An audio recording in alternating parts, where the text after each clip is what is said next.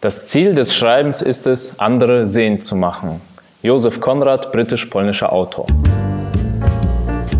Schreiben und Leben, dein Weg zum eigenen Buch. Episode 10, den Leser erreichen. Heute mit Walter Epp von schreibsuchti.de. Hallo Walter. Hi Andreas. Ich freue mich sehr, dich heute im Podcast zu haben. Ja, danke. Die Freude ist ganz meinerseits. Du hast ein tolles Zitat ausgewählt. Weshalb hast du das ausgewählt? Ähm, einer der Gründe, warum ich schreibe, ist es auch, andere Menschen zu berühren oder zu verändern. Und dieses Zitat schreiben ist dafür da, um andere sehen zu machen. Das finde ich sehr toll, weil das auch eine meiner, meiner Aufgaben ist, wenn ich schreibe, dass andere Menschen etwas sehen, was sie vorher noch nie gesehen haben. Dass sie etwas denken, was sie noch nie vorher gedacht haben oder etwas verstehen, was sie noch nie verstanden haben. Und das ist so mein Ziel beim Schreiben. Wow, das ist ein sehr, sehr großes Ziel. Das klingt fast schon philosophisch. Hast du das, ähm, ist das so ein Ziel, das du immer im Kopf hast, wenn du schreibst? Ja, also ich versuche das äh, so natürlich immer so zu schreiben, dass der Leser am Ende etwas mehr weiß, was er vorher noch nicht wusste. Es muss jetzt nicht so die große Weisheit des Lebens sein, so dass er das mhm. Leben versteht. Manchmal ist es einfach nur, er versteht ein Programm nicht, er versteht ein Tool nicht oder er versteht nicht, wie Facebook-Werbung funktioniert. Und ähm, wenn ich ihn sehend mache, wenn ich ihm was erkläre und er dann Aha sagt, das kann ja auch bei solchen technischen Dingen sein. Es muss ja nicht immer so dieses Wow, jetzt verstehe ich das Leben sein. Ja, also ich finde, an dem, was du so beschreibst, sieht man schon wahnsinnig schön, dass Schreiben keine isolierte Tätigkeit ist, sondern immer eine Form von Kommunikation. Ja, dass man den Leser immer schon mitdenken kann beim mhm. Schreiben. Ja. ja, ich wollte auch nur sagen, ich finde auch die Persönlichkeit und das eigene Leben irgendwie, das fließt alles so ins Schreiben mit ein und das mhm. Äh, verbindet sich, das ist wichtig. Ja, super. Ich habe gerade schon deine Seite erwähnt, schreibsuchti.de. Ähm, was ist das Anliegen mit deinem Projekt? Ist das, kann man das auch so umreißen mit dem, was du gerade schon beschrieben hast, oder würdest du das noch ein wenig anders benennen? Das Ziel von schreibsuchti.de ist es, anderen das Bloggen beizubringen und ihnen auch zu helfen, ein Publikum aufzubauen für den Blog und am Ende auch irgendwie von dem Publikum leben zu können, also damit auch Geld zu verdienen. Das sind so die drei Schritte, die ich immer im Kopf habe, wenn ich einen Artikel schreibe. Es muss dann dem Leser entweder helfen, besser zu schreiben, entweder helfen, ein Publikum aufzubauen oder helfen, irgendwie aus dem Geschriebenen Geld zu machen. Das sind so die drei Grundsäulen. Ja, und das, das passt ja wunderbar zu unserer Sendung heute, den Leser erreichen. Denn wenn man den Leser nicht erreicht, dann hat man ja auch keine Chance, diese Ziele zu erreichen. Und du hast schon am Anfang gesagt, dem Leser die Augen zu öffnen oder so etwas Kleines mitzugeben, so einen Aha-Effekt zu haben, das ist so das Ziel. Gibt es Aspekte, die du spontan benennen würdest, die besonders wichtig sind, um überhaupt den Leser zu erreichen und diese Ziele möglich zu machen? Mhm. Also der wichtigste Faktor mit Abstand ist Empathie. Das heißt, dass man sich in den Leser reinfühlen kann, dass man weiß, was für Sorgen hat er, was für Ängste hat er, was bewegt ihn überhaupt, interessiert ihn das Thema überhaupt. Ähm, ja, niemanden interessiert, was du morgens gefrühstückt hast. Ja, aber wenn du weißt, was de, wenn du darüber schreibst, was den Leser gerade interessiert, ja, und nicht was du gerade Tolles gemacht hast, dann erreichst du ihn, weil äh, im Endeffekt denkt ja jeder Mensch irgendwie an sich. Und wenn du es schaffst, an den Leser zu denken, dann fühlt er sich angesprochen, er fühlt sich einfach abgeholt. Und das, denke ich, ist so eine der wichtigsten Eigenschaften als Autor, dass man lernt, aus der Sicht des Lesers zu sehen und versucht, sich in den Leser reinzufühlen. Mhm, sehr schön, Empathie als großer Stichpunkt. Ähm, du hast schon erwähnt, dass du Experte für Blogartikel bist. Ich habe jetzt so ein paar Fragen zu, zu diesem Thema und dann würde ich gerne versuchen, das ein wenig die Brücke zum literarischen Schreiben zu schlagen. Mhm. Denn bei Schreiben und Leben geht es ja vor allem ums literarische Schreiben. Ich bin mal gespannt, ja. ähm, ob uns das gelingt. Aber deswegen erst einmal zu Blogartikeln. Ähm, was würdest du sagen, macht einen guten Anfang aus, wenn wir da jetzt mal so schrittweise vorgehen? Wie sollte ein Artikel beginnen, damit der Leser erreicht wird? Ähm, es gibt verschiedene Möglichkeiten, natürlich einen Artikel anzufangen. Ähm, so als ganz konkreten Tipp würde ich sagen, man nimmt einen Fakt, der ein bisschen komisch ist oder ein bisschen merkwürdig ist und fängt damit an. Also man braucht gar nicht besonders sprachlich da sich was auszudenken, sondern meistens ist ein guter Anfang einfach nur irgendein Fakt, den der Leser noch gar nicht kannte. Ich habe letztens einen Artikel angefangen mit der Mount Everest-Besteigung, dass auf dem Foto der äh, Norgay ist, ähm, der nur deshalb auf dem Foto ist, weil er den Fotoapparat nicht bedienen konnte. Okay. Und deshalb hat sein Kollege das Foto gemacht, obwohl der Kollege, äh, jetzt habe ich den Namen vergessen, als erster auf dem Gipfel war. Ja, aber er hat dann das Foto gemacht, weil er mit dem Fotoapparat umgehen konnte. Und das Zitat dazu hat er dann gesagt, ja, der höchste Punkt der Erde ist ein schlechter Moment, um anderen das Fotografieren beizubringen. Und damit bin ich halt eingestiegen und es ging darum auch um Storytelling in dem Artikel. Und das war einfach ein Fakt, den ich rausgesucht habe und ich fand das irgendwie so interessant. Und damit hole ich den Leser eigentlich immer am Anfang ab. Auch wenn der Leser sich jetzt nicht fürs Bergsteigen interessiert, wenn man mit einer kleinen Geschichte oder mit einem mit einer äh, interessanten Fakt anfängt, dann hat man den Leser sofort eigentlich schon am Haken. Ja, ich wollte ähm, eigentlich erst ganz viele Fragen so zu Blogartikeln stellen und dann so die Brücke zum Literarischen schlagen. Aber so wie du das gerade erzählst, habe ich gerade das schon total in meinem Kopf. Ich finde, es liegt irgendwie so auf der Hand, wo diese Verbindung ist. Mhm. Es hat sehr viel gemeinsam. Ich habe jetzt vor kurzem das Buch von Stephen King äh, beendet, ähm, Das Leben und das Schreiben von ihm, äh, sein Schreibratgeber. Und da habe ich gemerkt, all die ganzen Schreibtipps, die er gibt, die lassen sich irgendwie super fürs Bloggen auch anwenden. Natürlich nicht alle. Wenn es so um Verlagssuche geht und Protagonisten und so, dann passt das irgendwie alles nicht. Aber so die anderen Schreibtipps, die er gibt, die die habe ich alle einfach, habe ich immer genickt und gesagt, ja genau, ja genau. Und das hätte ich so alles unterschreiben können. Ich habe auch deshalb einen Artikel jetzt vor kurzem drüber geschrieben, 30 Schreibtipps von Stephen King. Und da äh, ist Schreiben ist nun mal Schreiben. Es gibt klar hier und da ein paar Unterschiede in den verschiedenen Textarten, aber ein guter Text ist ein guter Text. Hm, ja, und ganz konkret, als du gerade vom Anfang gesprochen hast, habe ich dran gedacht, äh, diese Situation, ich gehe gerne in Buchhandlungen und schaue äh, neue Romane an, die so erschienen sind. Und nehme die in die Hand und lese manchmal so den ersten Abschnitt. Und da passiert genau das, was du gerade mit Blogartikeln beschrieben hast. Ähm, manchmal lege ich das gelangweilt weg und denke so, hm, ja, ne, ja. verknüpfe ich mich jetzt überhaupt nicht damit und manchmal macht es Boom so und man denkt so, oh, was ist denn da los? Und das ja. ist genau dieser, dieser Effekt der Verknüpfung. Mhm. Ja, äh, das kenne ich auch, dass man manchmal ein Buch aufschlägt, nur um zu, um zu stöbern und dann merkt man, mhm. dass man plötzlich 20 Minuten da in der Buchhandlung stand genau. und das Buch durchgelesen ja. hat. Ja. Daran erkennt man, dass es dann wirklich gut ist. Das gleiche ist bei Blogartikeln. Vor kurzem hatte ich einen Kommentar unter meinem Blog, da stand, eigentlich wollte ich den Artikel gar nicht lesen. Eigentlich hatte ich gar keine Zeit, um den Artikel zu lesen. Ich wollte nur kurz anfangen und habe jetzt zu Ende gelesen und sogar noch Zeit gefunden, den Artikel zu kommentieren. Und dann habe ich mir gedacht, wow, ja, es hat geklappt. Und es gibt ein gutes Bild, ähm, das hilft, äh, sich das vorzustellen, das ist die Rutsche. Also wenn man einmal auf der Rutsche drauf ist und sie wirklich mhm. steil ist, dann bleibt man da nicht stehen. Man rutscht einmal durch, bis man unten ankommt. Und so sollte ein Artikel sein, dass man, sobald man eingestiegen ist, runterrutscht bis zum Ende, dass man gar nicht merkt, oh, jetzt ist man schon am Ende angekommen. Das ist ein, abstrakt gesagt, ein guter Artikel ist so aufgebaut. Ja, das ist ein schönes Bild. Ne? Eigentlich als Antwort schon auf die Frage, wie muss der Artikel aufgebaut sein, damit mhm. man den Leser erreicht, bis zum Ende erreicht. Ja. Ähm, damit er am besten am Ende noch so einen tollen Kommentar postet. Wie würdest du das übersetzen, dieses Bild, in praktische Tipps? Was mhm. heißt das? Was muss ich machen, damit das wie eine Rutsche funktioniert? Ähm, das heißt, ein Satz muss zum nächsten führen und jeder Satz muss etwas Neues entweder aufwerfen oder eine Frage aufwerfen oder eine Frage beantworten. Und so führt ein Satz immer zum nächsten und was hilft, sind zum Beispiel so Mini-Cliffhanger. Wir alle kennen ja den Cliffhanger, ja, mhm. berühmt geworden durch diesen Roman, ich weiß gar nicht, wie der heißt, wo dann der Protagonist am Ende des Romans wirklich an so einer Klippe hängt und der Roman endet mit dieser Szene, dass der Protagonist an der Klippe hängt und dann war Ende. Und alle mussten dann auf ja. den zweiten Teil warten, um zu erfahren, wie es weitergeht.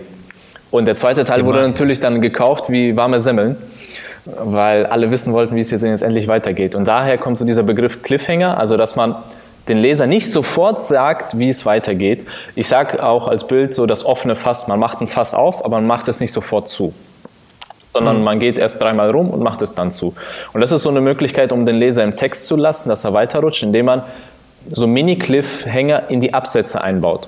Also nicht nur am Ende des Artikels oder am Ende des Romans, sondern am Ende eines Absatzes schon so einen Cliffhanger einbaut. Zum Beispiel ganz konkret, indem man sagt, ähm, ähm, wir kennen alle das Problem mit Facebook-Werbung. Man kriegt komische Likes aus arabischen Ländern. Das ist dann Geldverschwendung. Das bringt nichts. Ich zeige dir jetzt, wie du dieses Problem umgehen kannst. Äh, zuerst möchte ich dir aber zeigen, wie du äh, die Einstellung richtig, und dann geht's weiter. Siehst du, und dann habe ich durch dieses zuerst möchte ich dir aber, zögere ich das Ganze ein bisschen hinaus und der Leser bleibt drin und denkt sich, okay, gleich kommt noch die große Lösung, ja, gleich, gleich kommt die Torte. Und wenn man den Leser so von Absatz zu Absatz immer wieder etwas eröffnet, es aber nicht sofort schließt, sondern erst im nächsten Absatz, dann rutscht der Leser in den nächsten Absatz und so weiter. Und so rutscht er von Absatz zu Absatz.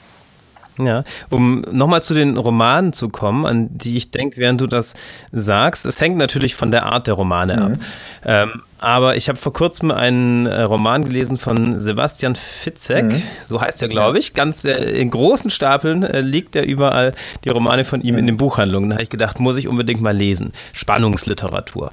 Ähm, was du gerade beschrieben hast für den Blogartikel, ist im Endeffekt eine Art von Miniatur dieser Struktur eines solchen spannenden Romans. Denn genau das passiert. Das ist die Frage, die aufgeworfen wird am Anfang, meistens ne, bei sowas, wer ist der Täter? Mhm. Oder oder was steckt eigentlich dahinter. Ja. Und dann passiert genau das. Ähm, hier ein Handlungsstrang, dort ein Ereignis und ähm, in kleinen Häppchen kriegen wir so die Lösung serviert und sind total spannend dabei, um bis zum Ende zu kommen. Ja. Oft sieht man das bei, bei Romanen, sieht man das dann so kapitelweise, dass am Ende des Kapitels mhm. dann immer plötzlich so ein Cliffhanger ist, ja, und ja, ja. Und er öffnete die Tür und sah etwas, was sein Leben für immer verändern sollte. Neues Kapitel. Ja, und dann denkt man sich, oha, was hat er jetzt gesehen? Und dann liest man halt weiter. Und, ja. Okay, so, jetzt ähm, kommen wir zu einer ein wenig kritischen Frage. Gerne. ähm, und zwar, ich ähm, habe ja Literaturwissenschaft studiert mhm. und habe da große Romane gelesen von so tollen Autoren wie Dostoevsky oder Thomas Mann, Theodor Fontane. Ähm, das sind zum Teil ganz dicke Schmöker mhm. für die man unglaublich viel Zeit und Ruhe braucht. Ja. Und die beginnen auch nicht alle mit ähm, irgendetwas, was den Leser total catcht und man bleibt dabei. Und dennoch bin ich danach davon überzeugt, dass mir diese Romane wahnsinnig viel mitgegeben haben. Wenn man jetzt so deine Schreibtipps ansieht, ähm, die fürs Bloggen sind und überhaupt vielleicht auch den Zeitgeist heutzutage, meinst du, ähm, das Schreiben das ausführliche Schreiben, bei dem man wirklich Zeit und Ruhe braucht, geht in der heutigen Zeit ein wenig kaputt? Meinst du, das sind ein, einfach andere Schreibweisen in unserer Zeit, die sich in Blogartikeln widerspiegeln? Oder gibt es auch noch einen Ort und die Ruhe und den Platz für so ein ausführliches äh, Schreiben und Lesen? Also ähm, ich bin auch ein Fan von äh, dicken Büchern. Ähm, obwohl ich auch natürlich, äh, wenn sie dick sind, dass sie, mag ich es trotzdem, wenn sie relativ flott sind. Ja, also die von dir genannten Romane, also Dostoevsky, Thomas Mann, habe ich ehrlich gesagt nicht gelesen. Ähm, aber ich weiß, was du meinst und ähm, ich glaube, alles hat so seine Zeit. Wenn die Menschen ins Internet gehen, dann haben sie meistens wenig Zeit, sie haben es eilig und deshalb ist das die Herausforderung an mich als Blogger, gerade diese, dieses Problem, dass sie wenig Zeit haben, dass sie schnell Informationen haben wollen, dass sie aber auch irgendwie unterhalten werden wollen, dass ich dieses Problem löse und dass ich darauf eingehe. Da kann ich mhm. jetzt nicht einfach stur sagen, nö, ich will jetzt aber große Literatur schreiben und mache erstmal anderthalb Seiten Naturbeschreibung und dann erkläre ich euch, wie man ein Foto mit dem iPhone macht. Ja, das kann ich mir dann nicht leisten, weil die Leser dann sonst einfach weg sind. Bei einem Buch, wenn die Menschen das Buch gekauft haben, dann ist das ja schon ein gewisses Investment, das sie getätigt haben. Sie haben 10 Euro gezahlt oder 20 Euro. Mhm. Und das heißt, sie haben auch schon die Absicht, es zu lesen. Das heißt, sie nehmen sich dann auch die Zeit und die Ruhe dafür. Und da hat man, denke ich, als Autor ein bisschen mehr Luxus, den Leser auf eine Reise mitzunehmen, ihn ein bisschen mehr in die Welt hineintauchen zu lassen, dass er wirklich verschwindet in diesem Buch. Ja, ich glaube nicht, dass man in einem Blogartikel so untergehen kann, dass man am Ende aus dem Blogartikel rauskommt und so das Gefühl hat, ich war gerade in einer anderen Welt. Bei Büchern hat man das, weil man Stunden in diesem Buch verbringt und wirklich der Autor dich auf eine Reise mitnimmt. Und ich denke, alles hat halt dann deshalb seine Zeit. Und wenn man weiß, es wird ein Buch, es ist etwas, wo die Menschen sich Zeit für nehmen sollen und werden, dann darf man ja auch diese große Literatur schreiben und ausführlicher und ähm, auch länger sein. schön, dass wir jetzt bei all den Gemeinsamkeiten, ne, die wir entdeckt haben, auch äh, nochmal so die Unterschiede markieren. Mhm. Es ist halt, wie gesagt, das Format ist sehr entscheidend. Ja, also Internet ja. und Blogartikel und, und Facebook und so, das ist halt sehr kurzlebig, es ist sehr schnelllebig und da muss man leider irgendwie auch drauf eingehen als Autor. Man kann sich nicht als Autor stur stellen, kann man schon, aber ich empfehle es nicht, sich als Autor einfach stur zu stellen und zu sagen, nö, ich mache jetzt mhm. trotzdem mhm. mein Ding. Wenn es halt keiner liest, dann liest es halt keiner, soll es halt so sein. Ähm, ähm, Stephen King sagt auch in seinem Schreibratgeber, wenn du schreibst, dann schreibst du für den Leser. Ja, und dann musst du auf ihn eingehen und auf seine Nöte und seine Sorgen. Das gilt auch fürs Format. Wenn du weißt, es ist ein Blogartikel, es ist Internet, dann musst du darauf eingehen. Ansonsten stehst du am Ende ohne Leser da.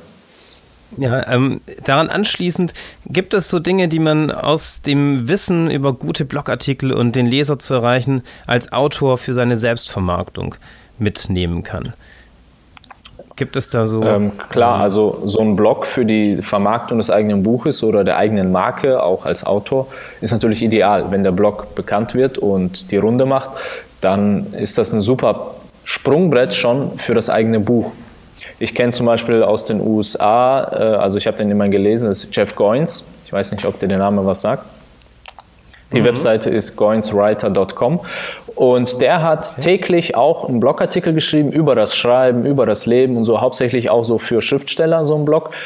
Und der ist innerhalb eines Jahres ist er, glaube ich, auf 100.000 Abonnenten oder so gekommen. Und der ist mega äh, steil nach oben gegangen, der Blog. Und der hatte noch gar kein Buch. Aber er hat sich immer als Autor bezeichnet, weil er sagt, um ein Autor zu sein, musst du dich einfach nur selbst als Autor zu bezeichnen ja, und nicht um die Erlaubnis bei anderen fragen. Und irgendwann, als der Blog dann so erfolgreich war, hat er dann sein Buch geschrieben und das Buch wurde natürlich ein Bestseller, weil, er es, weil es gereicht hat, dass er seinen 100.000 Abonnenten eine Mail schickt und sagt, hey, mein Buch ist draußen, wenn ihr wollt, könnt ihr es euch jetzt kaufen. Und natürlich ging das ab wie ein Zäpfchen, das Buch. So zum Abschluss eine Frage. Manchmal klappt das auch nicht so und äh, man versucht das beim Schreiben, hat aber das Gefühl, es klappt irgendwie nicht so richtig, den Leser zu erreichen. Mhm. Hast du so ganz konkrete Tipps, wie man daran arbeiten kann, darin immer besser zu werden? Wirklich so dieses Gefühl zu entwickeln für die Empathie, ähm, diese Rutschbahn zu bewerkstelligen, die du beschrieben hast bei Artikeln oder auch bei Büchern, den Leser hineinzuziehen? Vor allem am Anfang lernt man durch Abschreiben und Abgucken und Kopieren.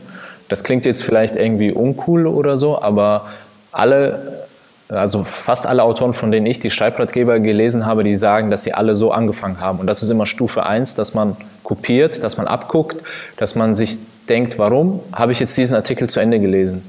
Warum habe ich diese Serie zu Ende geguckt? Wie ähm, äh, wieso habe ich dieses Buch zu Ende gelesen? Was war daran so toll? Und wenn man das dann analysiert und sich wirklich die Zeit nimmt und mal so einen guten Artikel Stück für Stück äh, aufbröselt, ja, wie ist der Autor eingestiegen, mhm. wie ist er ausgestiegen, welche Worte hat er benutzt, warum hat mich das gepackt? Und davon lernt man. Und in dem in der Anfang ist wirklich ganz viel Nachmachen. Als Kinder machen wir das ja auch so. Die ersten Sachen lernen wir durch Nachmachen. Und wenn wir dann selbst laufen können, dann gehen wir unsere eigenen Wege. Und so ist das dann als Auto, wenn man dann so viel genug kopiert hat und dann die Grundlagen kann und verstanden hat, wie der Hase läuft, dann kann man anfangen, so seinen eigenen Stil zu entwickeln. Also so wirklich ein konkreter Tipp ist einfach abgucken und äh, nachmachen und dann abwandeln, damit man einen eigenen Stil entwickelt. Ja, und das Schöne ist, der eigene Stil ergibt sich dann meistens von alleine. Ne? Mhm. Wenn man zum Beispiel viel liest. Ähm, also ich merke das selbst, wenn ich jetzt viel von einem Autor lese, wie das manchmal dann so einfließt ins eigene Schreiben, aber das ist dann auch schnell wieder weg. Ne? Ja. Also es hat so, hinterlässt seine Spuren, aber es wird dann auch zu was Selbstständigem ja. eigenem. Ja, Stephen King gibt diesen Ratschlag auch, dass er sagt, äh, nimm den Stil von dem einen Autor, kopiere den Stil des anderen Autors und dann vermisch sie. Und irgendwie wird daraus dann dein eigener. Ja. Wunderbar, das ist ein sehr schönes Schlusswort. Vielen Dank für die wahnsinnig vielen Tipps, den Leser zu erreichen. Ich glaube, die Hörer können da sehr viel mitnehmen und das selbst ausprobieren. Ja, das hoffe ich. Ja, ich, drücke, ich drücke allen Lesern und Schreibern, da sind ja alles Schreiber, die Daumen und ja, dass, äh, dass ihr niemals aufgibt und äh, fleißig an eurem Stil arbeitet. Wunderbar. In diesem Sinn an die Zuhörer viel Erfolg dabei, die Leser zu erreichen. Schreibt schön und bis zum nächsten Mal.